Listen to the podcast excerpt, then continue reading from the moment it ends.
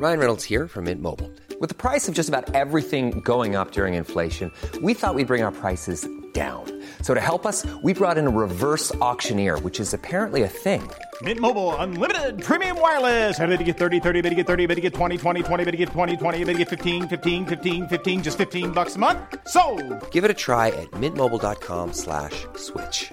$45 upfront for three months plus taxes and fees. Promo for new customers for limited time. Unlimited more than 40 gigabytes per month. Slows. Full terms at mintmobile.com. Bonjour, soyez les bienvenus. Je suis ravi de vous accueillir. C'est la belle équipe. 14h, 15h30. Nous sommes ensemble jusqu'à 15h30. Je vous présente les membres de cette belle équipe dans quelques instants. Mais tout de suite, place à l'info avec Jeanne Cancard. Y aura-t-il un professeur devant chaque classe à la rentrée, comme l'a promis le ministre de l'Éducation nationale? Papendia est aujourd'hui en visite à l'Académie de Créteil place cette semaine pour répondre aux questions des enseignants contractuels nouvellement embauchés pour pallier au manque d'effectifs. Mais pour le ministre, il faut avant tout régler le problème de fond. Écoutez. Je suis aussi très sensible, nous sommes très sensibles au ministère au fait que euh, nous euh, travaillons aujourd'hui dans des euh, conditions qui ne sont pas optimales dans le temps long. La question centrale qui est celle du recrutement et de l'attractivité euh, du métier euh, d'enseignant, cette question reste posée, euh, bien entendu, et il nous faut y répondre de manière structurelle par l'accroissement du recrutement d'enseignants titulaires. Ça, c'est évidemment la question de fond à laquelle nous nous attaquons. Et à moins de 10 jours de la rentrée scolaire, il est bientôt l'heure de faire des courses pour les fournitures. Mais dans certaines écoles, pas besoin, c'est la commune qui s'en occupe. De quoi soulager des parents qui voient chaque année les prix des fournitures augmenter. Illustration à Mont-Blanc, dans l'Hérault, avec Jean-Luc Thomas. Dans chaque carton, on peut trouver donc euh, euh, tout le nécessaire qui permet aux élèves de commencer une année scolaire dans des bonnes conditions. Comme à chaque rentrée, ce directeur d'école est un homme heureux. Ces 262 élèves reçoivent un kit de fourniture scolaire gratuit d'une valeur de 70 euros. C'est un confort euh, extrêmement important puisque euh, ça nous permet euh, d'être tout à fait à l'aise par rapport à la situation des élèves. Les élèves sont tous sur un pied d'égalité quand ils arrivent à l'école. Personne ne manquera de quoi que ce soit. Une aide non négligeable pour beaucoup de familles sur le plan financier, bien sûr. Plus la peine non plus de courir les magasins avant la rentrée. Euh, Comme moi, on n'a pas droit aux aides de la rentrée euh, du gouvernement. Donc euh, ça nous permet de pouvoir acheter éventuellement d'autres besoins pour la rentrée. C'est de plus en plus cher, les fournitures scolaires. Et oui, ça, euh, ça enlève une grosse épine. Cela fait plus de 20 ans que ce village de 3000 habitants offre cette gratuité. C'est d'abord un choix qui a été fait par mon prédécesseur et les équipes avant, un choix qui est, qui est misé sur la jeunesse et, euh, et qui se perpétue d'année en année, le choix délibéré de consacrer une partie du budget Pour l'école primaire et l'école maternelle, le budget 2022 alloué pour les fournitures scolaires gratuites sera de 27 000 euros. Étonnant que d'autres communes n'aient pas cette priorité.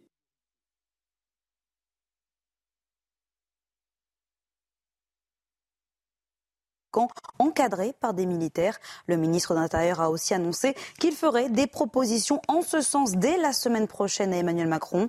À Mayotte, l'insécurité est une crainte quotidienne majeure pour les habitants. Alors ces centres pourraient-ils aider à lutter contre ce fléau? Nous avons posé la question à Estelle Youssoufa, députée de la première circonscription de Mayotte. On est à Mayotte entre 6 000 et 8 000 jeunes en errance qui euh, vivent dans les bidonvilles et qui forment des bandes et qui sont ultra violentes. On a, euh, le ministre Darmanin l'a évoqué, hein, mais euh, des, des, jeunes qui ont moins de 12 ans, qui sont avec des machettes, des hordes de chiens et qui caillassent, qui agressent la population. Moi, je veux envoyer un message de soutien et de solidarité avec la population mahoraise. Nous, Mahorais, sommes victimes de cette violence. Nous sommes des citoyens, des contribuables français comme les autres. On veut avoir le droit de vivre en paix. Toute mesure qui nous aidera à retrouver la paix à Mayotte, on est preneur et on votera en ce sens. Concernant la variole du singe en France, le cap des 50 000 vaccinations a été franchi, a annoncé aujourd'hui à Montpellier le ministre de la Santé François Braun lors d'une visite dans un des centres de vaccination contre la maladie. Un temps critiqué pour un possible retard à l'allumage quant à la mise à la disposition de vaccins. Le ministre s'en est défendu tout à l'heure. Écoutez. Le 4 juillet, je suis arrivé. Euh, j'ai demandé tout de suite un avis Merci, de la bonne émission. Santé, qui a rendu son avis le 10 juillet ou le 8 juillet. Euh, tout de suite, euh, j'ai réuni les, directeurs d'ARS euh, qui sont excessivement mobilisés avec les élus, avec les professionnels de santé.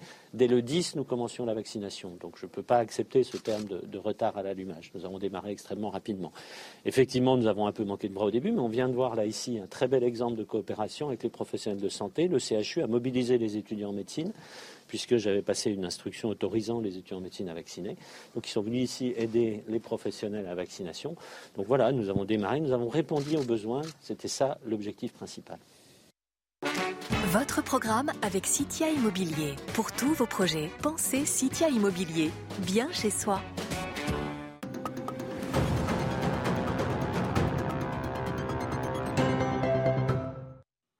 Alors le poisson, oui, c'est bon pour la santé, c'est excellent pour la santé, mais il y a quelques petites réserves. Alors déjà, pour commencer, c'est un partenaire minceur euh, idéal. Hein. C'est très peu calorique, le poisson, à moins de le faire frire euh, ou en sauce, mais sinon, c'est très peu calorique.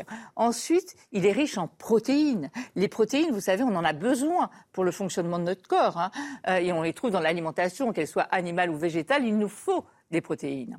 Ensuite, il est riche en, minéraux, en zinc, en phosphore, en, sélénium. Il est riche en vitamine A, en vitamine B, en vitamine D, en vitamine euh, E. Euh, et puis surtout, il est riche en oméga 3. C'est une mine d'oméga 3. Les oméga 3, c'est ce qu'on appelle des acides gras essentiels que l'on trouve dans l'alimentation que notre corps ne sait pas fabriquer.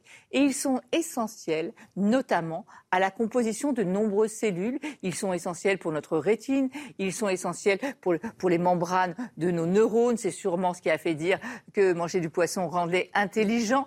Euh, et donc ces acides gras essentiels ont des propriétés incroyables sur notre santé. Ils sont capables de faire baisser ce qu'on appelle les mauvaises graisses, les triglycérides, de diminuer la tension artérielle, de diminuer le risque de faire des accidents vasculaires cérébraux, de diminuer les maladies, le risque de faire des maladies cardiovasculaires. Donc, on le voit, un partenaire santé idéal. Mais effectivement, l'agence recommande de ne consommer du poisson que deux fois par semaine. Pourquoi? Parce que les poissons sont des bio accumulateurs. Ils peuvent accumuler différents polluants comme des métaux lourds, du méthylmercure, des PCB. Et donc tout ça, effectivement, c'est mauvais pour notre santé. Donc dans les recommandations de l'agence, il est demandé d'alterner des poissons gras et des poissons maigres des poissons gras comme le saumon, comme le maquereau, euh, sardines, euh, hareng, euh, et des poissons maigres comme le cabillaud, le colin, la sole. Donc on alterne tout ça. Il est déconseillé aussi de manger du poisson pour les femmes enceintes, justement pour ne pas risquer de polluer euh, leur fœtus. Et sinon, vous alternez. Et un petit conseil, préférez les petits poissons qui sont beaucoup moins pollués que les gros poissons qui ont vécu longtemps, qui ont accumulé plein de polluants dans leur chair. C'était votre programme avec Citia Immobilier. Pour tous vos projets, pensez Citia Immobilier, bien chez soi. Allez, très heureux de vous retrouver. La belle équipe, c'est parti. Nous sommes ensemble jusqu'à 15h30. Je vous présente mes équipiers de cet après-midi. On va commencer par Jean-Claude Dacier, consultant CNews. Soyez le bienvenu, Jean-Claude. Eh vous êtes en pleine forme. Merci, merci. Christian Proutot, fondateur du GIGN. Bonjour. Ravi de vous accueillir. Euh, Patrice Arditi, journaliste. Très heureux de vous avoir autour de moi. Et puis, j'ai trouvé, messieurs, qu'on manquait de présence féminine. Comment? Donc, j'ai donc demandé à Sandra Buisson, notre spécialiste justice, d'être présent. Vous n'y voyez pas d'inconvénient Au contraire. Très bien. Alors messieurs, on va commencer, euh, et c'est pas un hasard si j'ai demandé à, Sandra de, venir euh, cet après-midi, on va commencer par cette émission et, les suites de l'affaire Colantes dont on a beaucoup parlé depuis quelques jours et dont on a beaucoup parlé hier, mais qui ne cesse, qui ne cesse de défrayer la chronique. Alors tous les jours, on apprend de nouvelles choses. Vous êtes là pour ça. Quelles sont les dernières nouveautés autour de cette affaire Colantes, ma chère Sandra? On a besoin d'avoir toutes les précisions. Aujourd'hui, depuis hier soir, c'est l'affaire dans l'affaire, c'est-à-dire euh, qui a participé à ces épreuves euh, Colantes. Selon euh, l'organisateur, il y avait un, accord avec le directeur de la prison de ne pas faire participer de détenus au profil lourd, c'est-à-dire qu'il ait eu commis des violences physiques ou morales. L'organisateur a affirmé hier qu'il a découvert ces jours-ci qu'un des individus qui a participé notamment au tir à la corde a été condamné en février 2021 euh, pour viol. Il, doit purger une peine de 10 ans de, prison. De même, nous avons eu confirmation qu'un autre détenu purge, lui, une peine de prison euh, pour meurtre et qu'il a aussi euh, participé à ces épreuves. Une source nous affirme que c'est la prison, donc le directeur, qui avait la responsabilité de choisir les participants et que ça n'est pas remonté au ministère, ce que devra euh, confirmer ou infirmer l'enquête administrative lancée. L'organisateur, lui, euh, il a estimé hier que l'accord passé avec la prison était caduque. Il a donc retiré des plateformes la vidéo de ce Colantes par égard pour les victimes de ces deux personnes. J'ajoute que pour l'un des deux détenus, qui est le détenu qui a été condamné pour viol, il avait d'autres condamnations précédentes à son actif, notamment pour vol aggravé, affaires liées aux stupéfiants ou violence avec usage ou menace d'une arme. Mais bien sûr, tout ça, euh, évidemment, ça n'a pas dû entrer en ligne de compte pour le sélectionner ou pas euh, pour cette épreuve. C'était la condamnation en cours pour viol. Alors décidément, euh, Jean-Claude, et j'en profite aussi pour accueillir, qui est avec nous cet après-midi, qui va nous accompagner, François Bersani, porte-parole unité SGP Île-de-France. Soyez le bienvenu. mon cher François Bersani, on se fait un petit tour de table sur les dernières, dernières nouveautés de cette affaire Colantes évoquée par Sandra Buisson, mon cher Jean-Claude. Parce que tous les jours, il se passe quelque chose. Oui, clairement, chacun se, défile. Je trouve qu'on a une assez bonne vision à travers cette affaire. Encore une fois, ce n'est pas le scandale du siècle. On peut essayer de, tout comprendre. Néanmoins, je trouve que l'institution judiciaire dans son ensemble fait pas le boulot. Et j'ai le sentiment, j'espère me tromper, que cette enquête administrative demandé par le garde des Sceaux va surtout euh, servir à étouffer l'affaire, à essayer de diluer tout ça de manière à ce qu'on n'en parle pas trop. J'ai observé déjà que dans la presse écrite, on n'en parlait pas beaucoup ce matin. C'est peut-être pour d'autres raisons.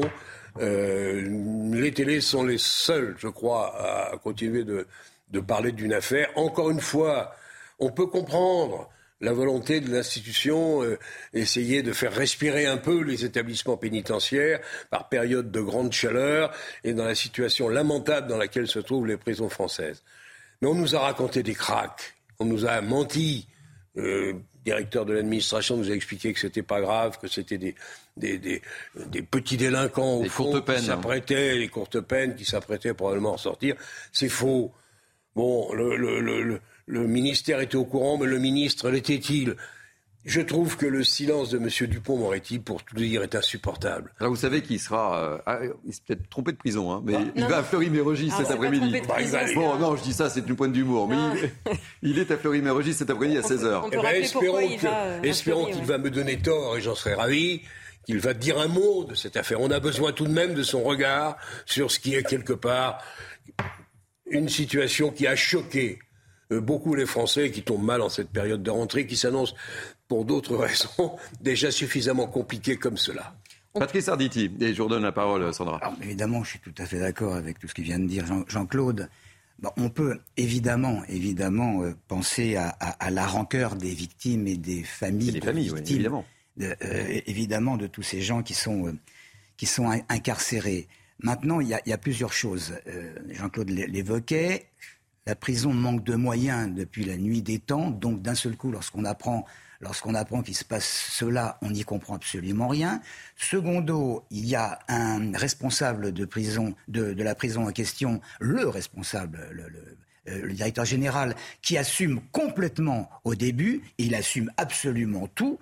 Et c'est là, c'est là que le bas blesse, parce que on a un ministre qui est censé pas être au courant, mais qui devrait l'être. On a le patron de la prison qui n'est pas au courant qu'il y a des malfaiteurs patentés euh, qui n'auraient pas dû être là et qui concouraient. Je veux dire, ça fait, ça fait beaucoup d'inconnus. Euh, euh, il y a un mot pour ça en français qui s'appelle le bordel. Mmh. Bon, et, le bordel, on le voit là à, tous les étages. Alors, bien entendu, qu'il y ait une part d'humanité dans le fait de, vouloir, en cette période de chaleur intense, et essayer d'apporter un peu de bon temps à des gens qui sont incarcérés, mais qui ne sont pas vraiment des, malfaiteurs patentés, des violeurs, des criminels endurcis, ça, ça peut se comprendre. Moi, on me dirait demain, euh, euh, à la place de trois droits douches par semaine, ça va passer à cinq jours par semaine, tant mieux. Et pourquoi tant mieux? Parce que plus on améliorera de cette manière-là, hein, ça n'est pas avec des vidéos, ce n'est pas avec du karting euh, qu'on peut le faire, mais plus on améliorera ce qui manque particulièrement en, prison, c'est cette, cette, cette hygiène qui est déficiente, eh bien, plus ils se calmeront et plus peut-être ils auront euh, la chance de pouvoir véritablement se réinsérer dans la société, ces prisonniers. Sandra oui, c'était apporter quelques une modifications. précision sur les différentes euh, prises de parole et apportées ces derniers jours. Il faut noter que le, directeur de la prison, pour l'instant, ne l'a pas encore euh, entendu. Il a été sollicité par plusieurs médias, mais pour l'instant, effectivement, on a plusieurs sources qui convergent vers lui, mais lui ne, ne s'est pas encore exprimé. En revanche, il s'est exprimé dans, dans le clip. Oui. Oui. Hein, il, voilà. il, assume parfaitement la situation. Il ne s'est pas caché. Quoi. Sur euh, qui était au courant de quoi avant, effectivement, euh, lui euh, n'a pas pris la parole. Ce qu'on sait, c'est que cet événement, il relève d'une convention signée entre le directeur de la prison et l'organisateur. Le ministère affirme qu'il n'a appris l'existence de ce projet Colantes que quelques jours avant qu'il ait lieu, donc au mois de juillet. pourquoi il a été mis au courant? Parce que euh, deux médias étaient invités à euh, couvrir cet événement, euh, Le Parisien et Combini. Et donc, quand des médias sont autorisés à entrer dans un établissement pénitentiaire, ça remonte au, cabinet. Le ministère indique qu'à ce moment-là, le projet dont on lui parle, ce sont des épreuves sportives, dont une course de relais, mais en aucun cas une course de karting. Une des questions, ce sera peut-être de se dire si, sans le karting, ça aurait été plus acceptable pour la population générale. Autre question.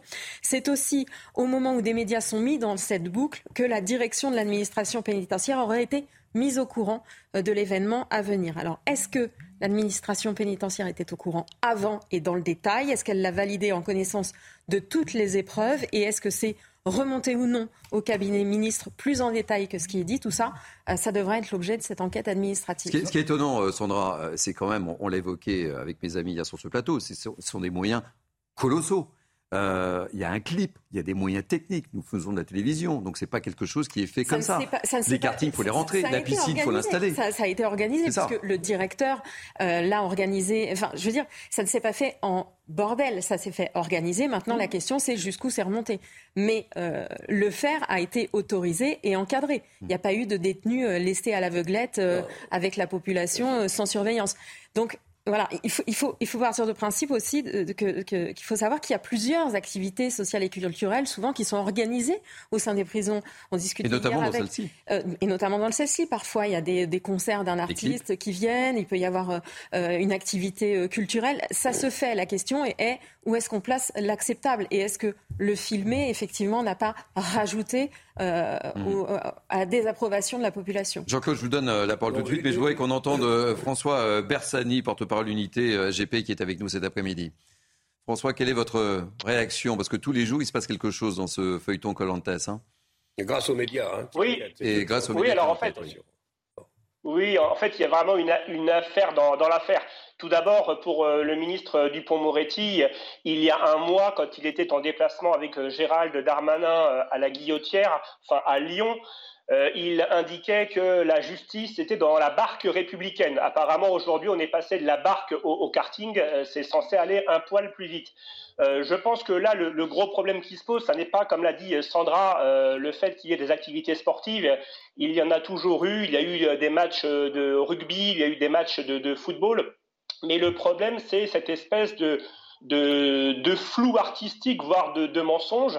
Euh, mensonge déjà entre l'organisateur et euh, le directeur de l'établissement, euh, puisqu'ils s'étaient mis d'accord sur un type de peine qui était accessible à ces, à ces événements. Or, on apprend qu'il y a un détenu pour viol, un détenu pour meurtre, ce qui n'était pas prévu. deuxièmement, c'est l'histoire du ministre de la Justice qui se dit étonné, surpris et euh, désinformés. Or, d'après de nombreux journalistes, dont euh, Valeurs Actuelles euh, déclarait dans des articles que des membres du service communication du ministère de la Justice étaient là le jour de cet événement Colantes. Donc, euh, comment euh, le ministère de la Justice peut aujourd'hui euh, dire ne pas être informé alors que des représentants du même ministère étaient présents sur les lieux Donc, il y a, quand même un, on va pas appeler ça un, mensonge d'État, mais il faut, à toute proportion garder. Mais c'est vrai que ça, sème, le trouble. et puis nous, au niveau des syndicats de police, on, sait que la prison est aussi euh, une préparation normalement à la réinsertion et à retrouver une vie dans, dans l'espace public. Et on aurait préféré euh, qu'on filme en effet des images de détenus euh, qui vont rechercher un job, de détenus qui sont euh, préparés à trouver un emploi à, la sortie, parce que ça au moins c'est utile. faire du karting, à part si on veut faire des Alain Prost en, puissance à la sortie de l'incarcération, mais on préférait voir des séquences où on leur apprend le, goût du travail, le goût de retrouver une activité professionnelle légale, car des activités illégales, en général, c'est pour cela qu'ils sont en incarcération donc c'est vrai que c'est sur le type, euh, plus le type d'activité filmée, et puis euh, cette espèce de euh, cette espèce de mensonge au, sein de l'administration pénitentiaire et, le ministère de la Justice. Christian Couteau. Juste une précision peut-être sur les, les, personnes qui étaient sur place et que le Valence. Vous confirmez là ce, ce, Alors, ce que vient de dire Ce qu'on voit au, générique de, de, cette émission, ce sont deux noms que nous journalistes connaissons bien parce que ce sont nos interlocuteurs au sein de l'administration pénitentiaire, de la direction de l'administration pénitentiaire. Vous avez les établissements pénitentiaires, la direction interrégionale euh, pour ce qui concerne les prisons de la, région, et au-dessus, vous avez l'administration pénitentiaire, ce qui est distinct du cabinet euh, du ministre. Les deux noms qu'on voit au générique sont des membres de l'administration pénitentiaire qui accompagnent les journalistes et notamment les deux médias qui étaient euh, présents ce jour-là. Donc pour l'instant, nous n'avons pas confirmation qu'il y a des membres du cabinet du ministre ou des représentants ça, ça paraît quand même étonnant, quand même. Vous l'avouerez. Pour l'instant, nous n'avons pas. On sait comment marche euh, ce genre d'institution, ça paraît étonnant. Euh, Christian euh, Bon, écoutez, Tous les jours, hein, il se passe quelque chose. Euh, on ne vous a pas encore entendu sur les dernières évolutions de cette affaire Colantes. Oui, mais moi, cette affaire me tient à cœur parce qu'une fois de plus, on voit tout le poids du fond et de la forme. Et euh, autant, effectivement, sur le fond, tout le monde serait, semblerait être d'accord sur le consensus, qu'il faut faire quelque chose et tout. Et quand on parle de la forme, on s'arrête au karting. François Bersani, avec lequel j'échange souvent et nous sommes souvent d'accord, euh, y compris à la fois sur le fond et la forme, a noté à nouveau ça. Euh, et ça, ça a marqué l'opinion. Et je trouve ça dommage que sur l'ensemble de ce qui a été fait dans cet événement, euh, on, se soit fixé sur ces cartes électriques et sur euh, une course qui n'a représenté je ne sais pas quoi en proportion, mais sûrement pas l'ensemble des activités de cet événement. Ça, c'est mon point de vue. Je voudrais revenir sur l'autorité, sur le ministre. Je dis ce que j'ai déjà dit. Je regrette que le ministre n'assume pas. Moi, c'est la chose. Réponse à 16 heures. Oui, mais peut-être. Peut-être. Oui, mais lui. Peut-être. Ah, on va lui poser la question. Il va forcément répondre à des questions. Il y a un micro tendu. Euh, il est impossible que personne ne lui pose la question, euh, je suis d'accord, mais jusqu'à présent, il, a simplement évoqué lui aussi le karting, comme si tout l'événement avait été dans le cadre des courses euh, de, karting en France. Il y avait une épreuve à Fresnes. Hein. Et, surtout, il a paru choqué une fois que ça a été médiatisé, que le film a été mis en ligne, parce que vraisemblablement il était le, Parisien qui a assisté à l'événement a sorti un papier dans la foulée, donc fin juillet. Donc ça a été rendu public, ce qui s'est passé euh, dans cet événement. Or, le ministre ne, ne, ne, désapprouve que là, maintenant que alors, ça a été parfois, alors, juste, euh, et je vous redonne la parole, mais parce que on, parle de l'absence de, la parole du, ministre, mais euh, celle d'Olivier Véran, c'est pas facile de prendre position. Je vous propose juste de l'écouter et je vous redonne la parole tout de suite, Christian. Olivier Véran. D'abord, rappeler que ni le cabinet du ministre de la Justice, ni même le directeur central de l'administration pénitentiaire. C'était validé par l'administration pénitentiaire. oui, par la prison de Fresnes, c'est-à-dire le directeur de la prison de Fresnes, mais le cabinet, contrairement à ce que j'ai pu lire, en tout cas je m'en suis entretenu avec Éric Dupont-Moretti, qui me l'a confirmé, n'était certainement pas au fait qu'il y aurait une course de cartes ou une piscine construite temporairement dans la prison de Fresnes. Je, comprends que ça mette en tension euh, les Français. Chacun a bien sûr euh, conscience que c'est pas le quotidien dans la prison. Ça met en tension. Vous savez, quand on parle de prison, on est toujours euh, dans une forme d'ambivalence. On a envie que les gens qui soient en prison soient punis, et de fait, c'est le cas. Mais on a aussi envie que les conditions d'humanité et dignité puissent être préservées. Et donc, ça nous met systématiquement en tension. Et quand vous avez un élément qui intervient dans le débat public, qui surprend parce qu'il est totalement antinomique de ce qu'on imagine d'être la réalité des prisons, ça fait débat. Et c'est normal. Je vous donne la parole, Christian Poteau. C'est pas facile d'être porte-parole quand on a une affaire comme ça, là. Hein. oui, mais je trouve que ça n'est pas trop mal tiré. Bon, cela dit, euh, le métier d'équilibriste pour être porte-parole fait partie aussi de la formation. C'est ça. Euh, ce, que je, ce que je voulais dire, et je reviens là-dessus, c'est qu'il y a un problème de nos prisons.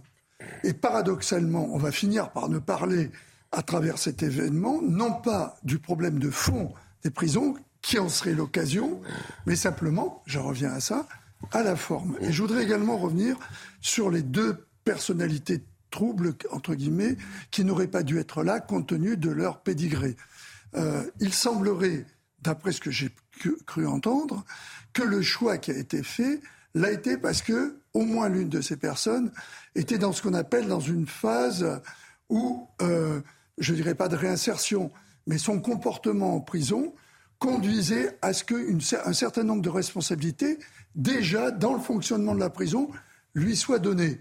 Alors bien évidemment, ça n'excuse pas ce qu'il a fait avant et tout, il est là pour ça et tout, mais dans le choix qui a été fait, ça a été fait parce que le comportement de, cette personne en prison peut-être lui permettait, c'était une, entre guillemets une forme de récompense. Parce qu'il n'est il est, pas question en prison de priver euh, les détenus qui sont là euh, pour des faits plus graves que d'autres de, de, de possibilités de réinsertion et d'accès à certaines mm. activités. En revanche, là, c'était aller contre la convention qui avait été et donc le, le deal conclu entre le directeur de la prison et c'est vrai, vous le confirmez, les premières infos qu'on avait, c'était des, courtes peines, ça concernait que des courtes peines. Les premières informations. Oui, c'est ça. Apparemment, l'organisateur dit qu'il n'était pas au courant. Lui, il avait mis comme condition, effectivement, qu'il n'y ait pas euh, de passif, euh, enfin, de, détenu qui ait euh, porté atteinte au physique ou à des personnes morales. Or, il dit qu'il l'a découvert là, euh, ces jours-ci, dans les médias, et que donc, euh, il considère qu'il a été trompé dans la convention qu'il avait établie avec le directeur de la prison. Est-ce que c'est vrai? Enfin, On peut ajouter tout de même que le fameux participant au tir à la corde, qui était condamné à 10 années de réclusion criminelle, l'a été en 2021 seulement. C'est pas loin. Donc moi, je veux bien qu'on circule et qu'il n'y ait rien à voir, et que tout soit un problème de forme. Je conviens, encore une fois, je l'ai dit hier, que ce n'était pas le scandale du siècle. Néanmoins, il y a quelque chose, j'en discutais ce matin avec un de mes, un de mes camarades de, de la presse, il me disait, ce qui est frappant tout de même, c'est que, au vu un, d'être déjà sur place au moment de l'événement, ça, on peut passer à côté. Mais au vu de la vidéo, cette vidéo a bien été vue avant d'être diffusée. Elle a été validée. Que personne, dans aucun lieu de pouvoir, de l'administration pénitentiaire, de la direction de la prison de Fresnes, ne se soit rendu compte qu'il y avait un petit problème et que l'opinion risquait d'être choquée, secouée par ces, par ces images, que personne ne dit ouïe, ouïe, mais vous êtes sûr qu'on est sur la bonne route, dans la bonne direction, et que ça, c'est de la réinsertion? C'est ça qui démontre le désarroi et le vide qui règne dans certaines administrations de l'institution judiciaire. J'espère que le garde des Sceaux saura me répondre et nous répondre, à l'opinion surtout, tout à l'heure. Deux mots très rapidement, parce qu'on va partir en pause publicitaire, moi, mon cher moi, Je note quand même qu'il faut raison garder, parce que la contrôleuse générale des prisons semble valider cet événement. Elle ne le semble pas, elle l'a affirmé, elle le dit. Donc je considère que si le choix a été mal fait et peut être discutable euh, par rapport à la convention qui avait été signée, c'est malgré tout la direction de la prison de Fresnes qui a choisi les personnels. Donc euh, c'est à eux après d'assumer leur rapport avec. Euh, tout ça part quand même, Christian. Je, je t'entends mais d'un fait qui est incontestable, c'est que le garde des Sceaux, le patron de tout ça, s'est déclaré choqué. Alors je veux bien que derrière, en dessous, on allume les contrefeux et qu'on s'efforce d'échapper à la sanction prévisible ou, ou, ou, à rien. Rien ne se passera, on oubliera tout. Mais le garde des Sceaux, il l'a écrit dans un tweet, a été choqué. Donc on l'a pas inventé dans les médias. Ah, Sandra Buisson, on vous retrouve dans le courant de l'après-midi, puisque réponse peut-être on l'espère, à 16h. Les équipes de CNews sont sur place et euh, vous êtes la bienvenue sur ce plateau. On marque une pause publicitaire. On se retrouve avec la belle équipe dans quelques instants. À tout de suite.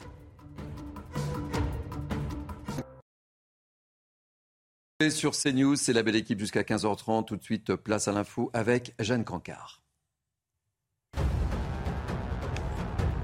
À la veille de la traditionnelle fête de l'indépendance en Ukraine et alors que demain marquera les six mois du début du conflit, Emmanuel Macron a adressé un nouveau message au peuple ukrainien à l'occasion du sommet de Crimée, une initiative diplomatique visant à mettre fin à l'occupation du territoire par la Russie. Le président français appelle à n'avoir aucune faiblesse, aucun esprit de compromission face à la Russie et assure que les Occidentaux sont prêts à soutenir Kiev dans la durée. Les plans consécutifs du gouvernement conservateur britannique ne semblent pas contrer le phénomène. Le Royaume-Uni a recensé sur sa seule journée d'hier près de 1300 traversées illégales de la Manche. Un record. Ces traversées ont lieu à bord d'une trentaine de bateaux. Depuis le début de l'année, au total, plus de 22 000 migrants ont effectué ce dangereux voyage. Un chiffre qui a quasi doublé en un an. Kim Kardashian ou encore Sylvester Stallone en Californie, des célébrités ont été épinglées pour non-respect des restrictions liées à la sécheresse. Il aurait reproché d'avoir surconsommé de l'eau alors que des rationnements sont mis en place face aux conditions environnementales. La résidence de l'acteur Sylvester Stallone a par exemple dépassé son quota pour le mois de juin de 870 000 litres, soit 500% de plus que le plafond autorisé. Merci beaucoup, cher Jeanne. On se retrouve dans 30 minutes. La belle équipe se poursuit. Dernière heure. Nous sommes ensemble jusqu'à 15h30 avec mes invités Jean-Claude Dacier, consultant CNews, Christian Proutot, fondateur du GIGN, Patrice Arditi, journaliste, et notre ami Gauthier Lebret, spécialiste politique de CNews. Ça tombe bien. Si Gauthier est là, c'est qu'on va parler politique. François? Et François Bersani, qui est en direct avec nous, évidemment. On va euh, évoquer encore un nouveau refus d'obtempérer. Euh, en France, on en dénombre, vous le savez, euh, un toutes les 20 minutes. À Vitrolles, dans les Bouches-du-Rhône, un conducteur a lancé sur des policiers. Quatre d'entre eux ont été légèrement blessés. Récit de cette affaire, Mathieu Rio et Alexis Vallée. On en parle tout de suite après. Dimanche soir, vers 23h30, des policiers tentent de contrôler un automobiliste. Le conducteur refuse d'obtempérer. Dans sa fuite, il percute un autre véhicule de police à l'arrêt, blessant les quatre occupants. Voici l'état de la voiture. Le chauffeur et le passager ont été interpellés à Marseille. Dans la fourgonnette, les policiers découvrent une cuve de gasoil. Une nouvelle affaire qui scandalise Rudy Mana, délégué Alliance Police. On a affaire à des, dizaines de refus de sur Marseille et sur les, les villes environnantes de Marseille. Malheureusement, on se rend compte que ces individus n'ont plus peur de rien on se rend compte qu'ils n'ont plus peur d'aucune sanction et ils sont prêts à blesser des policiers pour s'en sortir. Donc on a besoin d'avoir une vraie réponse pénale derrière. On a besoin euh, d'être aidé dans tout ça parce qu'on se rend compte que de plus en plus d'individus sont en capacité de, de commettre ce genre de délit pensant que c'est gratuit. Et ça, ça devient totalement insupportable. Deux individus ont été interpellés. Le premier déclare être né à Alger en 1985 Visé par un arrêté d'expulsion, il était inscrit au fichier des personnes recherchées. Le second est de nationalité marocaine. Il affirme être né en 1991. François Bersani, vous êtes en direct avec nous. Nouvelle affaire de refus d'obtempérer. Oui, oui, mais écoutez, euh, de toute façon, pour arriver à, malheureusement le chiffre de près de 27 000 refus d'obtempérer euh, par an, euh, vous avez compris qu'on peut en mettre un sur la table euh, plus ou moins marquant tous les jours. Vous avez eu aussi hier ou hier ou avant-hier un, fait similaire sur sur l'île Roubaix avec pareil un, fourgon de police de, la compagnie républicaine de sécurité 08, celle dont on a beaucoup parlé la semaine dernière, qui a d'ailleurs été abîmé et avec un, un, policier blessé, je crois.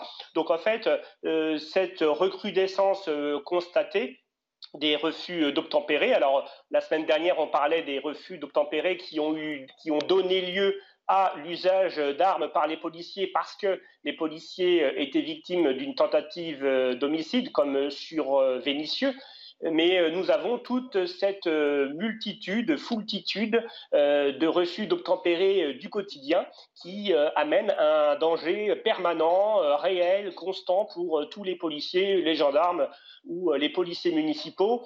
Et je ne vous cache pas que les réponses pénales fermes, comme le prévoit le Code pénal, à savoir à hauteur d'un an d'emprisonnement, eh bien, on ne les compte même pas sur les doigts d'une main. Vous avez eu encore une décision judiciaire à Nantes qui a scandalisé la, la communauté policière, une décision qui a été portée dans les médias hier, je crois, avec un individu euh, remis en, liberté après des faits qui auraient mérité un, petit tour euh, à Fresnes ou, ailleurs, et euh, cette fois-ci sans, sans, attraction. Je ne sais pas si vous avez bien fait de choisir Fresnes, là, vu l'actualité du moment. C'était délibéré. voilà. on, l'évoquait avec, avec Christian Proutot. Là, on voit que l'un d'entre eux était visé par un arrêté d'expulsion en plus. Hein. Oui. Mais ça pose déjà tout le problème des expulsions, mais ça ne pose pas le problème de, de la, la, récidive, euh, euh, ou du moins surtout des problèmes de refus d'obtempérer, qui sont pas le fait que de gens qui sont euh, sous le coup d'un arrêté d'expulsion. Le refus d'obtempérer, c'est de refuser le contrôle par une autorité dans le cadre d'une infraction commise au départ. Et de voir que pour ne pas répondre à ces infractions, ou ne serait-ce également, ce qui devait sûrement être le cas, à un contrôle parce qu'on a l'impression que le véhicule, il y a quelque chose qui ne va pas bien. Alors, en l'occurrence, il avait une citerne de fioul à l'intérieur, donc il devait avoir l'air très chargé, ce qui a dû attirer l'attention des fonctionnaires. Euh, mais la plupart des 27 000 euh, refus d'obtempérer, euh, le chiffre que rappelait 27 756. Euh, c'est pas que ça, c'est quand même, c'est aussi, il y a beaucoup Monsieur Tout le Monde. Et c'est ce rapport à l'autorité et au contrôle que l'autorité a, dans sa mission, à exercer dans de multiples circonstances, qui pose un problème sociétal sur la réponse à donner en cas de refus d'obtempérer.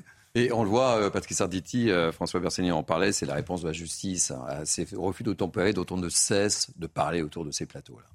Bah, depuis, depuis pas mal de semaines, sur tous les plateaux, il y a un certain nombre de personnes qui disent qu'un an de prison, euh, ce n'est strictement rien, puisque généralement, ça peut être commué en une, autre peine et ça doit faire, bien entendu, rigoler un certain nombre de malfaiteurs.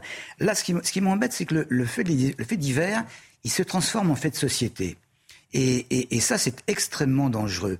Il y a, euh, avant, on parlait d'inconscience, et c'était le fait, le fait divers, avec quelques cas, et, maintenant, ça ne peut plus être de, l'inconscience. Maintenant, eh bien, les gens euh, euh, ont décidé, ont décidé de s'enfuir quelles que peuvent être les conséquences, quitte à tuer des représentants des forces de l'ordre. Et ça, c'est quelque chose contre lequel on va avoir du mal à, essayer de se garder parce que, parce que ça, va, ça va se multiplier de plus en plus, sauf, sauf si la justice frappe un grand coup.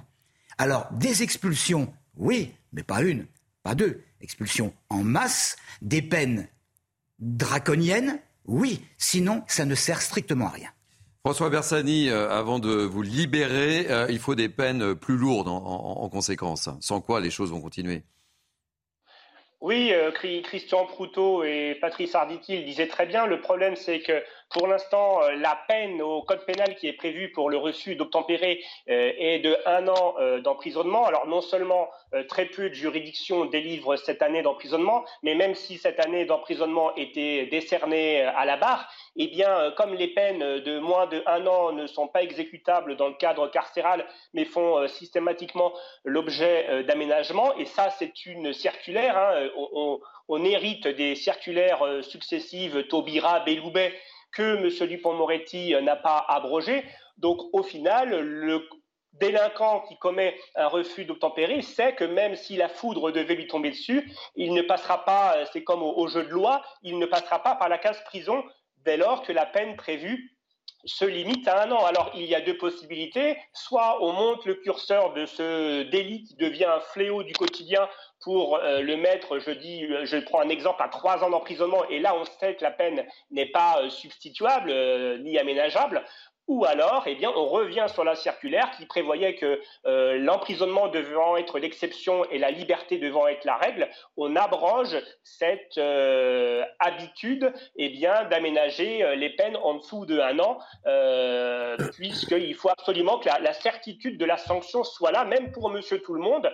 Encore une fois, avec Christian Proutot, on a souvent, ou Georges Fenech, lorsqu'il est sur votre plateau, on cite souvent les exemples européens. On ne va pas les chercher très loin, on va les chercher aux Pays-Bas, par exemple, où même les courtes, enfin les sanctions, les infractions routières, donc les délits routiers type refus de tempérer, type conduite en état d'ivresse, type conduite sans permis, eh bien, les personnes sont retirées de la société pour de très faibles durées, mais au moins, euh, ils sont écartés de la société, on, les, on leur fait comprendre euh, que leur acte a, peut avoir des, conséquences, et ils purgent, bien sûr, dans des structures qui ne sont pas des maisons d'arrêt ou euh, des centrales, eh bien, ils sont écartés de la société, et a priori, aux Pays-Bas en tout cas, il y a des bons résultats en matière de non-récidive. Mais j'ai l'impression qu'on a beaucoup de mal en, en, en France de s'inspirer de, de, ce qui marche à, à l'étranger. Euh, je vous garde avec nous parce qu'on va parler dans quelques instants de Gérald Darmanin. Euh, un dernier mot sur ce sujet, euh, Jean-Claude Dacier. Écoutez, on parle sur cette chaîne depuis plus, plusieurs mois de, de, ce danger de, de cette multicotidienneté du refus d'obtempérer. Pas uniquement parce qu'il y a une faute de l'automobiliste, il y a aussi des contrôles d'alcoolémie ou des contrôles systématiques, et pas seulement parce qu'il y a une faute de conduite. Et c'est vrai, là tu as raison, euh, qu'il y a des malandrins, qu'il y a des gangsters, qu'il y a des délinquants qui refusent évidemment euh, de s'arrêter au barrage, mais il y a aussi, et c'est un, c'est quelque chose qu'il faudra traiter un jour ou l'autre, on en parlait, mais on n'en parle plus, c'est ces 500, 600, 700 000, personne n'ose dire le chiffre, mmh. de gens qui ont perdu leur permis, qui n'ont donc plus d'assurance, de, de, qui sont des dangers publics sur la route, et qui parfois, pour certains d'entre eux, j'imagine, je n'ai pas les statistiques, refusent eux aussi de s'arrêter au barrage. Ça fait quand même beaucoup de monde, et c'est pour ça qu'on en a un refus d'obtempérer toutes les 20 minutes. Quand il s'agit de vrais truands, comme c'est le cas actuellement, qui en aurait dû depuis longtemps expulser ces citoyens algériens ou marocains, euh, il est clair qu'il euh, faut que la peur change de camp. À l'heure actuelle, c'est les policiers qui sont inquiets. Parce que s'ils sortent, sortent, le pistolet pour éventuellement se protéger, ils vont directement à l'IGPN et mis en demeure de s'expliquer. Il est normal qu'ils le fassent. On ne va pas donner une autorisation de tirer sur tout ce qui bouge et en toutes circonstances. Néanmoins, il serait temps que la peur change de camp, et j'en reviens à ce que nous disions tous, à savoir que tant que toute peine inférieure à un an de prison permettra à chacun de continuer à vaquer à ses occupations et On à en faire sur quoi, les plateaux de CNews. il serait peut-être temps, là encore, que M. Dupont-Moretti nous dise ce qu'il pense. Ce serait utile. Gauthier Lebret, un petit commentaire. Sur euh, ces refus d'obtempérer, euh, la classe politique se déchire aussi parfois. Pendant la campagne des législatives, Jean-Luc Mélenchon, en réaction à un refus d'obtempérer, avait dit la police tue. Certains observateurs avaient même dit que ça lui avait coûté plusieurs sièges euh, de députés. Donc c'est pas François Bersani qui va me contredire. Les syndicats de police n'ont pas la sensation et le sentiment d'être soutenus par l'entièreté de la classe politique. C'est le moins qu'on puisse dire. Voilà. Et c'est un vrai sujet de clivage. La police, aujourd'hui, on voit bien qu'il y a une partie de la gauche, une partie de l'extrême gauche, de la NUPES, qui n'est pas en soutien aux policiers. Allez, on va parler de Gérald Darmanin. Vous le savez, on en a beaucoup parlé hier. Il est en visite à Mayotte et chaque jour, une nouvelle annonce. Il a annoncé dans un premier temps, vous le savez, sa volonté de durcir l'attribution de la nationalité française aux enfants nés sur l'île. Et hier, Nouvelle annonce, le ministre de l'Intérieur a annoncé sa volonté de créer des camps de redressement pour mineurs délinquants. Explication Adrien Spiteri et on en débat tous les cinq. À Mayotte, Gérald Darmanin multiplie les propositions. Hier, le ministre de l'Intérieur a annoncé vouloir ouvrir des lieux de redressement pour les mineurs délinquants. Le président de la République, dans sa campagne, a proposé des lieux encadrés par des militaires qui sont des lieux de rééducation, de redressement d'une partie des enfants, des adolescents très jeunes qui n'ont pas de parents ou si peu. Selon lui, policiers et gendarmes seraient régulièrement attaqués sur l'île par des mineurs armés de haches ou de machettes. Des enfants âgés de moins de 13 ans, trop jeunes pour aller en prison. Aujourd'hui, les magistrats, et c'est bien normal, les libèrent, puisqu'on ne met pas les enfants en prison. Mais il faut pourtant leur offrir un lieu de sanction et d'éducation. Il assure que des propositions sur le sujet seront faites dès la semaine prochaine au président de la République. Gauthier Lebret, tous les jours, il se passe quelque chose avec Gérald Darmanin. Oui, il occupe tous les jours l'espace médiatique, il est omniprésent, c'est le ministre qu'on voit le plus, qui a été le plus sur le terrain au moment où Emmanuel Macron et Elisabeth Borne étaient plus en retrait. Alors c'est une promesse de campagne hein, d'Emmanuel mm-hmm. Macron qu'a annoncé hier Gérald Darmanin. Euh, ce terme de rééducation choque beaucoup une partie euh, de la gauche. J'ai vu beaucoup de mm. tweets passer. Certains ont dit euh, pourquoi ne pas rouvrir le bain de Cayenne tant qu'on y est? Ça, c'est un député de la France insoumise. Et tandis qu'au Rassemblement. C'est pas assez. Voilà, c'est pas assez. Tandis qu'au Rassemblement national, c'est pas assez. Mais le vrai clivage, c'est un clivage classique. Le vrai clivage qui sera intéressant à voir à la rentrée, à observer, c'est le clivage au sein de la majorité. Car dans les rangs de la majorité, certains, l'aile gauche, trouvent eh bien, que Gérald Darmanin va trop loin. On peut notamment penser. Euh, trop loin, trop vite. Exactement, à Sacha Oulier. Sacha Oulier, euh, député euh, de la majorité, qui a fait cette proposition de loi pour le droit de vote des étrangers extra-européens aux élections municipales. Donc ça va être très intéressant à voir. On sait que le projet de loi immigration de Gérald Darmanin a été repoussé de plusieurs semaines à la demande d'Elisabeth Borne, qui aura un débat, mais rien d'autre qu'un débat au mois euh, d'octobre. Donc ça sera intéressant de voir la majorité se fracturer autour de Gérald Darmanin, de cette personnalité clivante. Il a été très clivant au début du mois d'août quand il a fait le lien entre immigration et insécurité, lien qu'il ne fait plus aujourd'hui. Jean-Claude Dacier, c'est une bonne idée là, euh, de créer ces centres? Non, mais je ne suis pas d'accord. Je pense que le lien est fait entre immigration et, non, parce que hier, dans le JDD, il répond non. il, répond non. Il dit non, puis après, il enchaîne. Oui, mais avant, il, disait oui. On est d'accord. Messieurs, je pense qu'au contraire. On en a, parlé hier de ça. Il y a une prise de conscience, en effet, qui est incontestable, que tout le monde sait bien, qu'une un pourcentage, c'est pas la totalité, encore une fois, c'est pas un signe égal, mais bien évidemment, un certain nombre d'immigrés en situation difficile se livrent à des actes de délinquance insupportables. Alors, c'est quand de redressement, euh, oh, Jean-Claude bah, Je n'y crois pas trop. Vous n'y croyez pas? Non, je crois qu'on est. C'est une fausse bonne idée. C'est un peu. Je dis pas que c'est une fausse bonne idée. Euh, apparemment, c'est très logique, puisque ce sont. J'observe d'abord, quand on a écouté tout à l'heure la, la députée de la première circonscription mahoraise, que la situation est pire là-bas que dans n'importe laquelle de nos banlieues. depuis dix ans, c'est extraordinaire ce qui se passe là-bas. Je pense que là encore, on réagit bien tard. Je ne sais pas comment il faut faire. Pas de politique d'immigration euh, sérieuse et solide. On peut pas mettre effectivement les enfants qui attaquent les autres à coups de machette ou je ne sais quoi. On ne peut pas les mettre en prison, c'est bien connu. Donc on va ouvrir des centres de comment de encadrés par l'armée. oui, encadrés par l'armée. On va en parler. C'est ça ben, l'important. Vous m'inviterez pour l'inauguration du premier centre encadré par l'armée. On en reparlera. À mon avis, je serais déjà parti à la retraite depuis très longtemps. Tout ça me paraît des effets d'annonce, comme d'ailleurs le fait qu'il faille un an sur le territoire mahorais pour pouvoir hmm. euh, éventuellement bénéficier de la nationalité française. Il fait ce qu'il peut. Euh, Monsieur Darmanin. Il répond, on est effectivement le seul, c'est le seul qu'on voit sur le terrain, ce qui est quand même assez étrange entre nous, parce que on est tous rentrés, ou presque tous. Presque. Euh, que ce soit le seul. Madame Borne, elle est où? Elle est en vacances Et sa cote de popularité explose depuis qu'on la voit plus, donc elle ne va pas rester euh, dans oui, Elle monte dans les sondages. Elle a raison. Elle monte dans les sondages. C'est pas idiot. Voilà, donc, euh, si effectivement faut rien Elle monte dans les sondages. Monsieur Darmanin est mal parti parce qu'il n'arrête pas lui d'essayer de répondre aux problèmes qui se posent. À Mayotte, ça va pas être du gâteau. Patrice Arditi, c'est une bonne ou une mauvaise idée ces camps de redressement pour mineurs délinquants encadrés par, par l'armée Alors comme on dit, non pas à Mayotte mais en Guadeloupe, il y a à boire et à manger. Hein, euh, euh, je veux dire, bien entendu, bien entendu qu'il faut faire cesser le plus possible ce genre de désagrément qui consiste à voir des gens, euh, des jeunes gens avec des, machettes et, et, et, franchement très, très impulsifs. Maintenant, Darmanin, il est dans son rôle. Hein, le ministre, il est dans son rôle, il faut qu'il trouve une solution. Alors, euh, les, les, les, centres en question, on peut les appeler de, de, de je ne sais combien de, de surnoms, ils n'ont pas d'importance autre que le fait que M. Macron euh, euh, semblait, semblait être à l'origine de, la chose pour régler le problème. Ce qui m'embête, moi, là-dedans, c'est le côté militaire. Un militaire, ça n'est pas un éducateur. Or, si ces jeunes gens sont là, livrés à eux-mêmes, ils ont besoin d'éducation. Alors on pourrait parler évidemment d'efforts de de, d'efforts de, paternité à faire, à faire euh, au sein des, des, des, familles de ces jeunes gens là qui se baladent avec des machettes. Mais mais il y a, y a après une fois qu'ils ont été pris la main dans, la main dans le sac, il faut les, les éduquer. Et ce n'est pas un militaire qui peut éduquer des jeunes gens de ce type. Bien entendu, quand il y avait le service militaire, il y avait ben, certains déplorent justement euh, la fin du service militaire en disant à l'époque il y avait le service militaire et ça donnait certaines valeurs. Mais, c'est fini. Et, et, maintenant ils ont pris de l'avance ces jeunes gens. Euh, ils ont ils ont 13 ans, mais dans leur tête ils ont, ils ont 25 ans, 30 ans de, de, de, de, de méfaits, de méfaits. Alors franchement, ça n'est pas parce que des militaires vont leur, vont leur dire euh, euh, maintenant à droite, à gauche, que ça, va, que ça va changer quelque chose. Alors on a la chance d'avoir François Bersani toujours avec nous. Euh, quelle est la, la vie du policier? C'est une bonne ou une mauvaise idée, François Bersani, ces camps de, redressement pour mineurs, pour mineurs délinquants?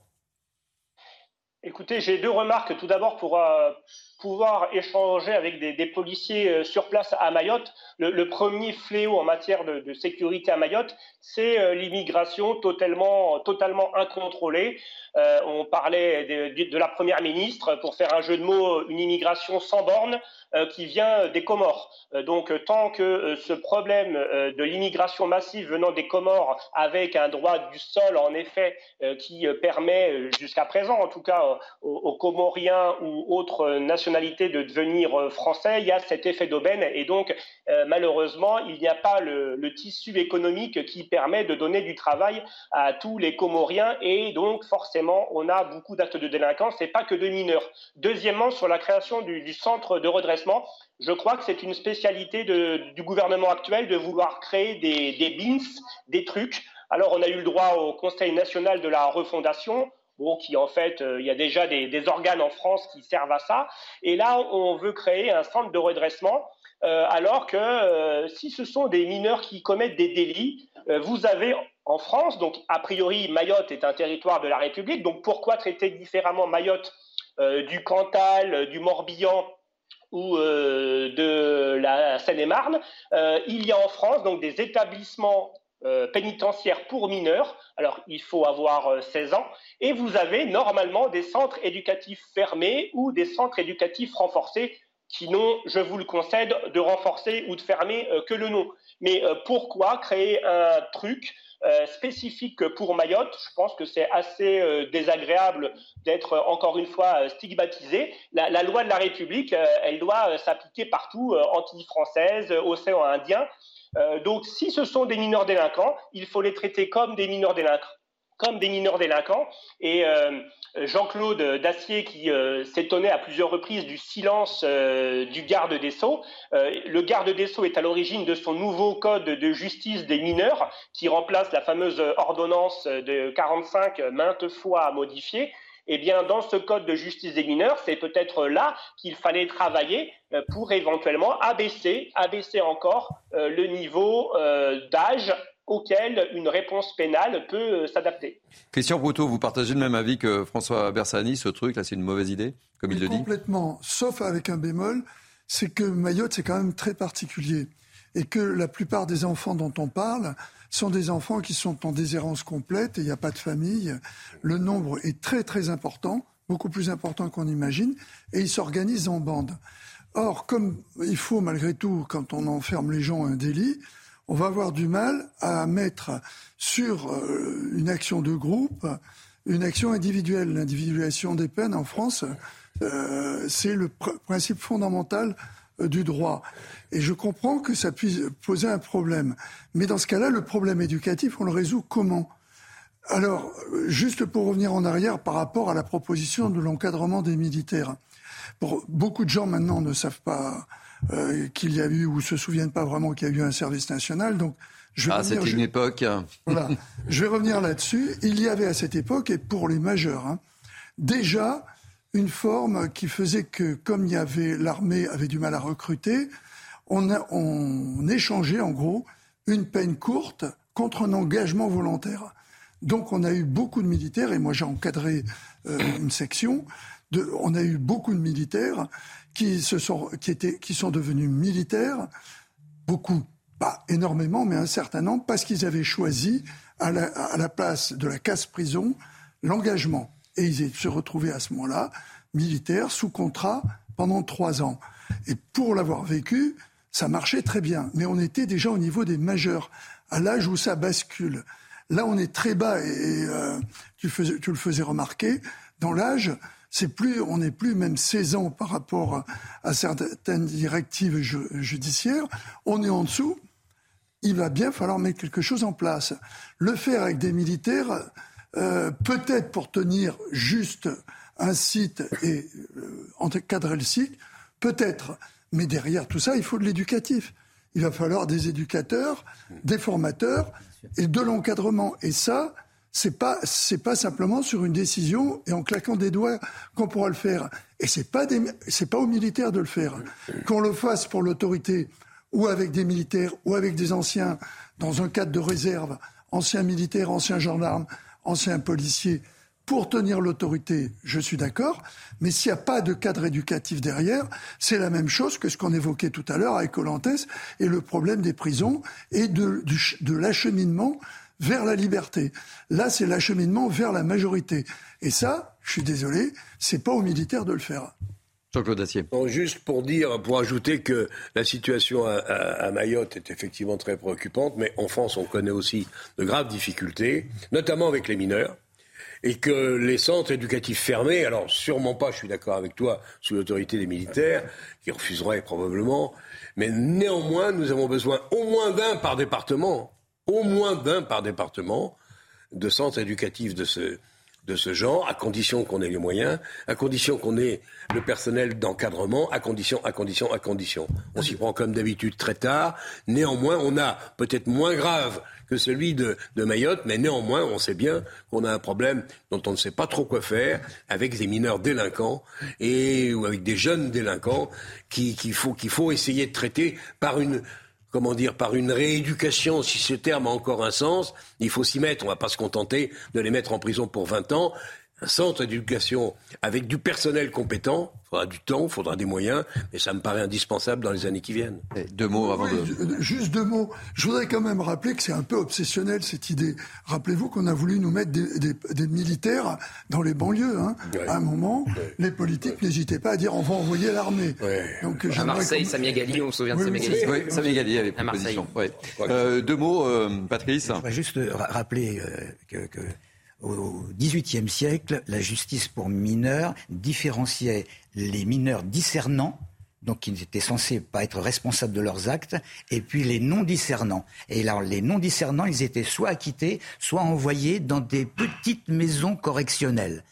Alors, c'est extrêmement important parce que la petite maison correctionnelle, ça veut dire un laps de temps pas trop important destiné à éduquer. Mais je suppose qu'il n'y avait pas que des militaires, il y avait également des, des, éducateurs, je ne sais pas comment on pouvait les appeler à l'époque, et c'est ça qui manquait tout à l'heure. Je voudrais juste m'excuser parce que j'ai dit paternité à la place d'apprentissage de la parentalité. Merci. Correctionnel, tu devrais te méfier de ne pas employer ce mot parce qu'il y a au départ une bonne idée, mais avec le mot qui va à côté, Messieurs, ça, disparaît. on va marquer une pause publicitaire. Je vais remercier euh, François Bersani, porte-parole unité SGP, qui était euh, avec nous. Merci euh, beaucoup d'avoir participé à la belle équipe. On se retrouve dans quelques instants et on parlera du manque de profs parce que la rentrée scolaire, messieurs, c'est dans une semaine et il y a un manque sérieux de profs. On en parle dans quelques instants. Gauthier, vous restez avec nous. Avec plaisir. A tout de suite, vous êtes bien sur CNews. La belle équipe se poursuit, nous sommes ensemble jusqu'à 15h30 tout de suite. Place à l'info avec Jeanne Cancard. À la veille de la traditionnelle fête de l'indépendance en Ukraine et alors que demain marquera les six mois du début du conflit, Emmanuel Macron a adressé un nouveau message au peuple ukrainien à l'occasion du sommet de Crimée, une initiative diplomatique visant à mettre fin à l'occupation du territoire par la Russie. Le président français a notamment appelé à n'avoir aucune faiblesse, aucun esprit de compromission face à la Russie et assure que les Occidentaux sont prêts à soutenir Kiev dans la durée. Le ministre de l'Éducation nationale va-t-il parvenir à tenir sa promesse Papendiaï s'était engagé à ce que chaque classe ait un enseignant à la rentrée. Mais pour le SNUP FSU, cet objectif semble impossible à atteindre. Le principal syndicat des enseignants pointe du doigt aussi le recours aux contractuels pour pallier le manque d'effectifs. Ils n'ont pas les compétences requises, dénonce l'organisation. À l'approche de la rentrée, 4000 postes ne sont toujours pas pourvus. On écoute à ce sujet la porte-parole du SNUP FSU. En 2020, le, taux de remplacement effectif était de 78,9%, alors qu'il est de 83,3% en 2019.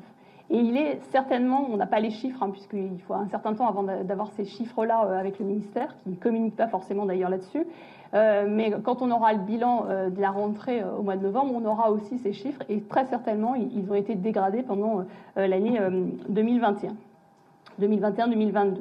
Euh, et dans euh, les départements, c'est quotidiennement des centaines euh, d'enseignants qui ont été absents et non remplacés.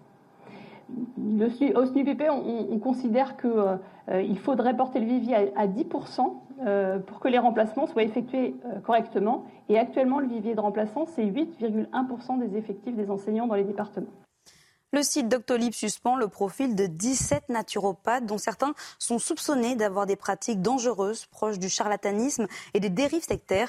La plateforme s'est engagée à mener un travail de fond face à cette discipline légale mais sans fondement médical. Les détails avec Valérie Labonne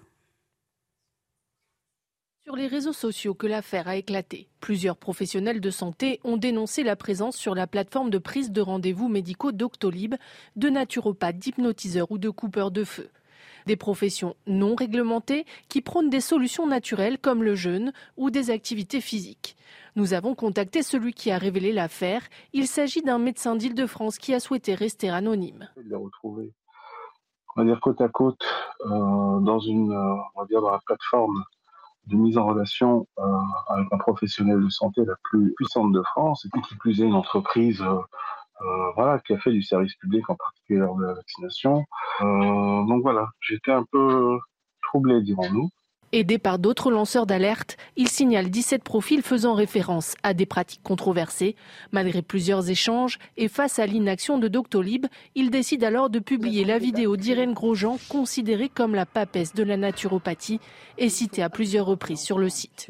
Dans celle-ci, elle incite les parents à commettre des attouchements sexuels. Et avec un gant de toilette frictionné les lèvres, et évidemment on va toucher un peu le clitoris, qui va stimuler le système sympathique. Face au mauvais buzz sur les réseaux sociaux, Doctolib a été contraint de retirer les profils signalés. D'autres médecins avaient déjà effectué un signalement similaire en 2018. Votre programme avec Citia Immobilier. Pour tous vos projets, pensez Citia Immobilier. Bien chez soi.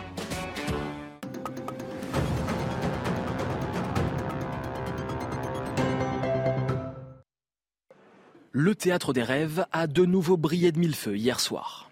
À grosse détermination. Après le début de saison, les deux premiers matchs qu'on a fait, euh, on est obligé de, montrer un autre visage. Et c'est un tout autre Manchester United qui est apparu à Old Trafford hier soir, dans un contexte pourtant compliqué. Après un début de championnat raté, les Red Devils se sont imposés 2 buts 1 face à Liverpool.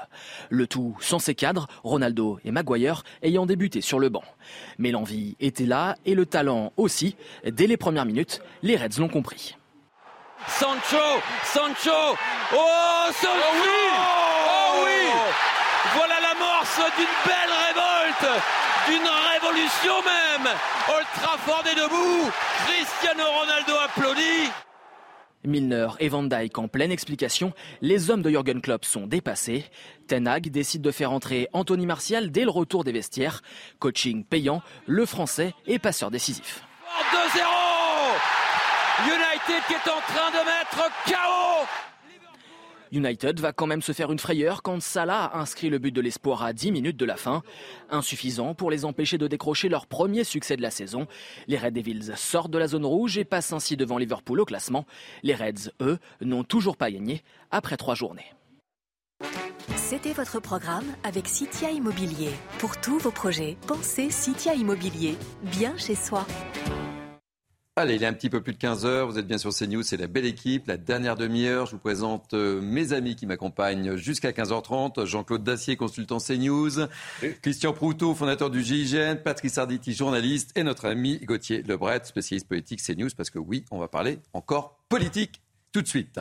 Vous le savez, je le disais, c'est la rentrée des classes euh, dans une semaine. Et euh, si vous regardez la une de nos, du Parisien qui pose une très bonne question, y aura-t-il un prof dans chaque classe. C'est la une du Parisien. On peut se poser la question. Le ministre Papendiaï s'est rendu ce matin dans la cellule de recrutement de l'Académie de Créteil.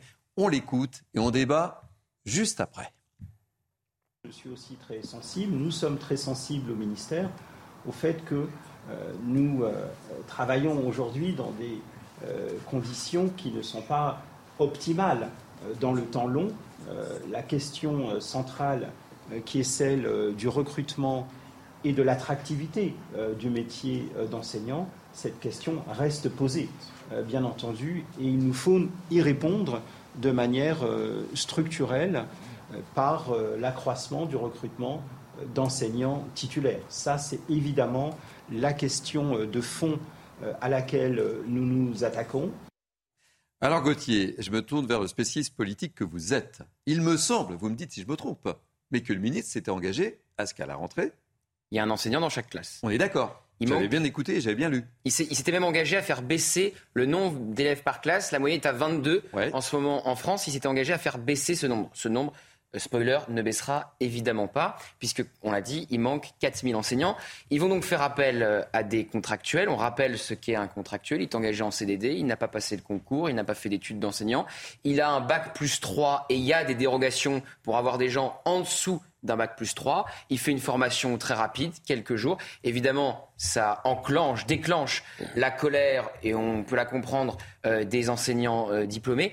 Il y a un autre son euh, de Papendiaï ce matin, et je l'ai noté, ce qu'il a dit. Déjà, il dénonce le dédain avec lequel on traite les contractuels, mais c'est ses propres enseignants qui le dénonce. Et il parle de, euh, il dit c'est bien avec les contractuels, comme ça ils peuvent voir à quoi ça ressemble, s'ils se sentent de faire professeur, comme si c'était une formation, un stage, alors que devant eux, évidemment, il y a euh, des élèves qui attendent un, un, enseignement de qualité et des professeurs qui ont fait le parcours euh, classique pour le devenir et qui sont évidemment très en colère de ce qui se passe aujourd'hui avec ces 4000 postes donc qui manquent. le principal syndicat parle d'état d'urgence. Oui, et il s'est engagé, il a parlé un peu trop vite, euh, notre ministre. Oui, il que la politique, et vous avez vu, c'est le sonore qu'on vient de diffuser, c'est de la langue de bois, euh, euh, plus, plus, plus. Donc effectivement, il découvre que la politique, c'est compliqué. Et quand quelques mois avant, on dit qu'il y aura un prof dans chaque classe, quand on dit qu'on va baisser le nombre d'élèves par classe, qui, je vous le disais, est à 22 aujourd'hui, et qu'au final, ce n'est pas le cas. Bon, bah, ça, ça, je me souviens, à, l'époque, on avait fait des débats autour de cette table, on avait fait le pari, et le résultat est là, on est à une semaine. et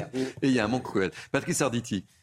Quel est votre ressenti là? Bah, Déjà, ça n'est pas pour rien si le ministre s'est rendu à, Créteil. Ce sont les académies de Versailles et de Créteil qui sont les plus impactés par justement euh, ce désert professoral, si je puis m'exprimer ainsi. Je crois savoir qu'il manque dans ces deux académies 50% des postes titulaires, ce qui est absolument gigantesque. Alors ce que vous disiez, euh, vous avez raison de le dire, les contractuels, c'est bien, euh, ce qu'a dit le ministre, c'est-à-dire que les contractuels vont pouvoir effectivement euh, euh, euh, se renseigner sur euh, la, valeur de, ce, métier, ce qui est important, je crois, lorsque tout ça, ça se sera passé et que je pense que les élèves euh, pourront étudier normalement, ce qui serait important, c'est de susciter des vocations normales. Et ces vocations, elles ont complètement disparu. Et le problème, il y a le problème de salaire, de reconnaissance, Et puis, et puis, il faut pas avoir oublier, la vocation. faut pas oublier de gestion humaine aussi. Hein, parce qu'il y, a des profs qui ne comprennent absolument pas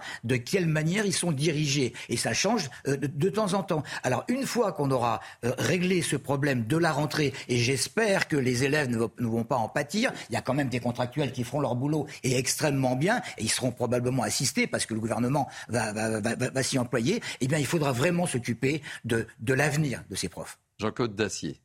Qu'est-ce que vous voulez que je vous dise? Que l'éducation nationale souffre du même mal ou des mêmes mots que la plupart de nos grands services publics?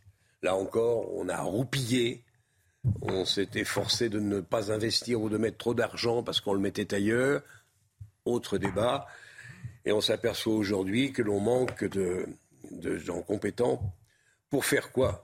Et pour faire l'essentiel. C'est le, sujet le plus important. On aurait peut-être dû commencer par là, je vous fais pas de. Mais c'est le sujet sans doute le plus important, c'est l'avenir de nos enfants. Exactement. C'est la qualité de l'éducation qu'on leur donne. Alors vous me direz, d'accord, il y a le privé, contrat ou sous contrat ou hors contrat, d'accord. Tout le monde n'a pas les moyens d'abord. De, Et puis il y a des gens qui croient encore à ce qu'est le service national de l'éducation. Hélas, on l'a tous dit, répété tellement de fois que je me reproche de vouloir le faire, mais l'attrait, qui a encore envie d'être prof au sein de l'éducation nationale? C'est une vraie question, Il y a du temps, il y a des vacances qui sont longues, on leur fait souvent le reproche.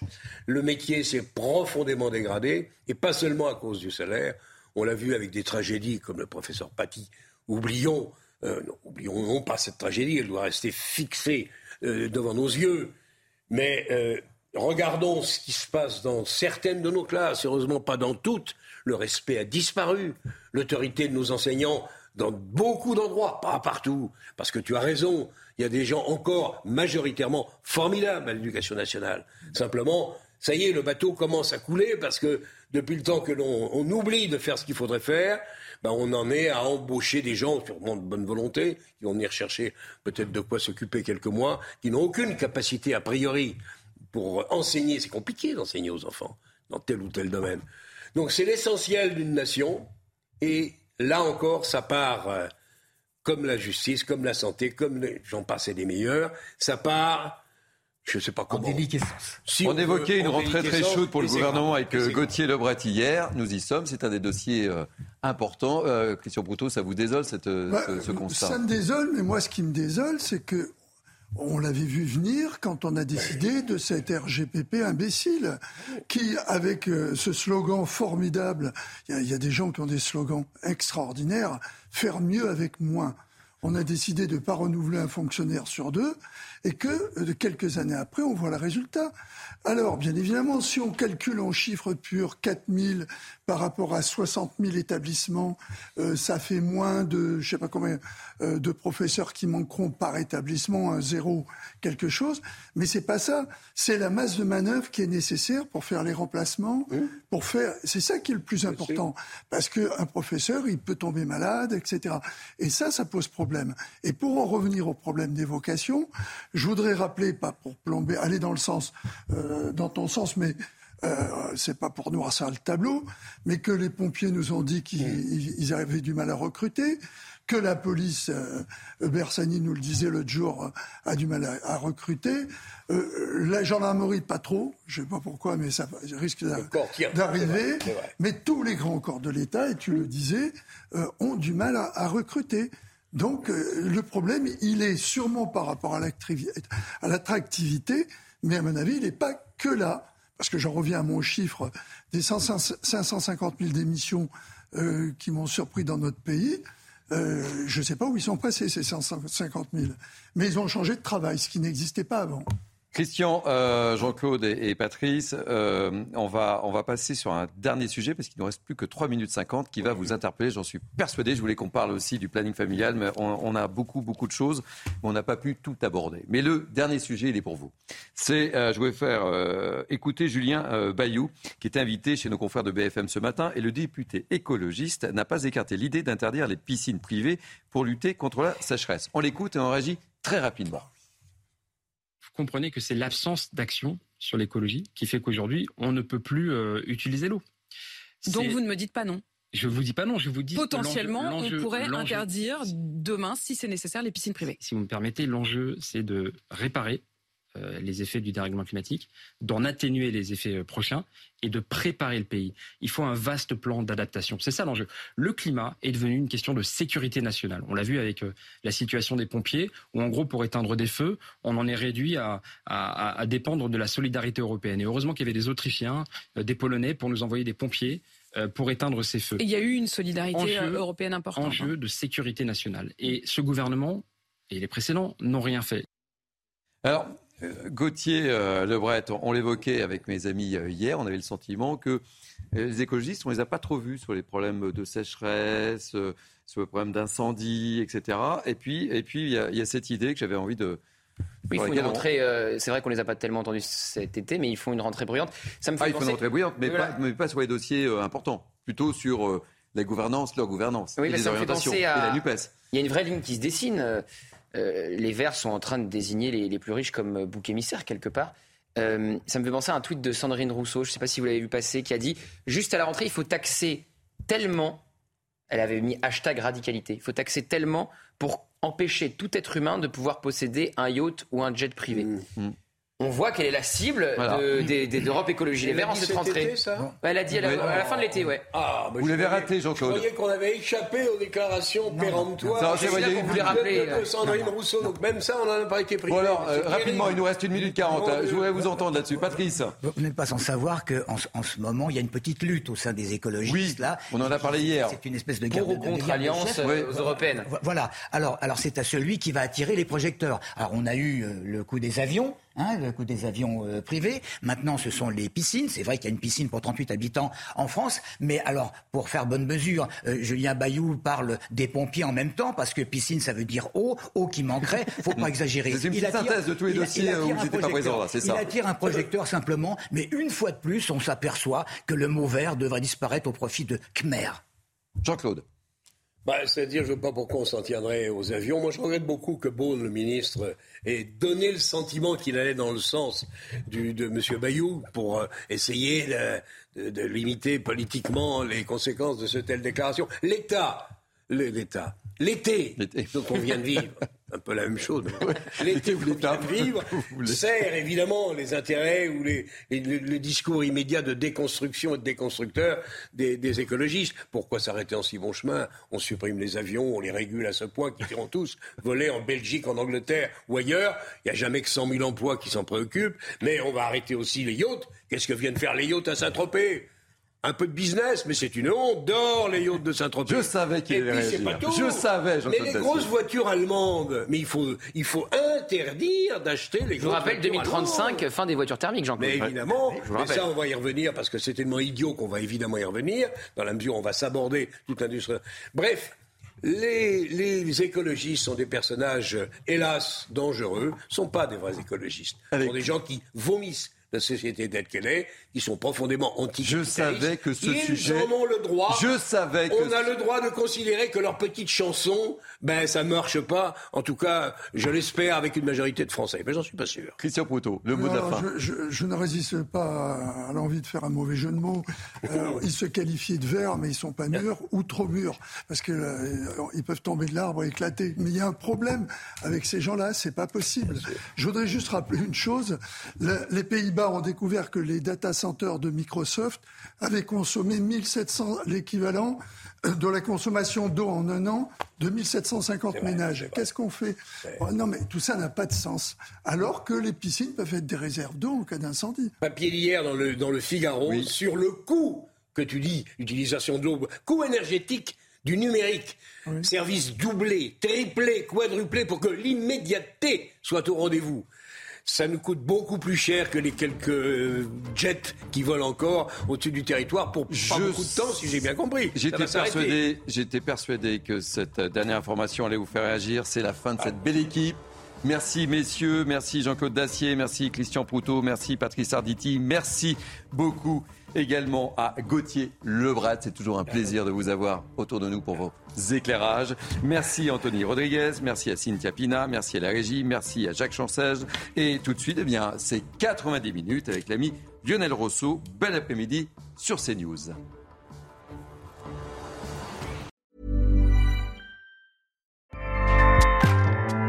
ACAST powers the world's best podcasts. Here's a show that we recommend. This is Roundabout Season 2, and we're back to share more stories from the road and the memories made along the way.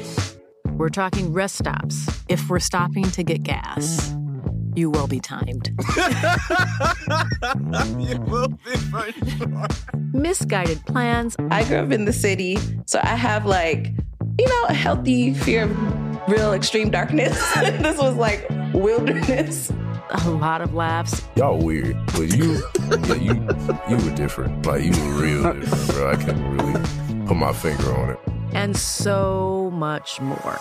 Just goes to show that unexpected yeah. things sometimes are the best when it comes to a road trip.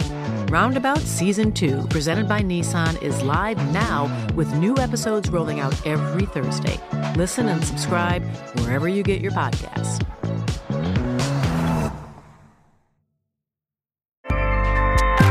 ACAST helps creators launch, grow, and monetize their podcasts everywhere. ACAST.com.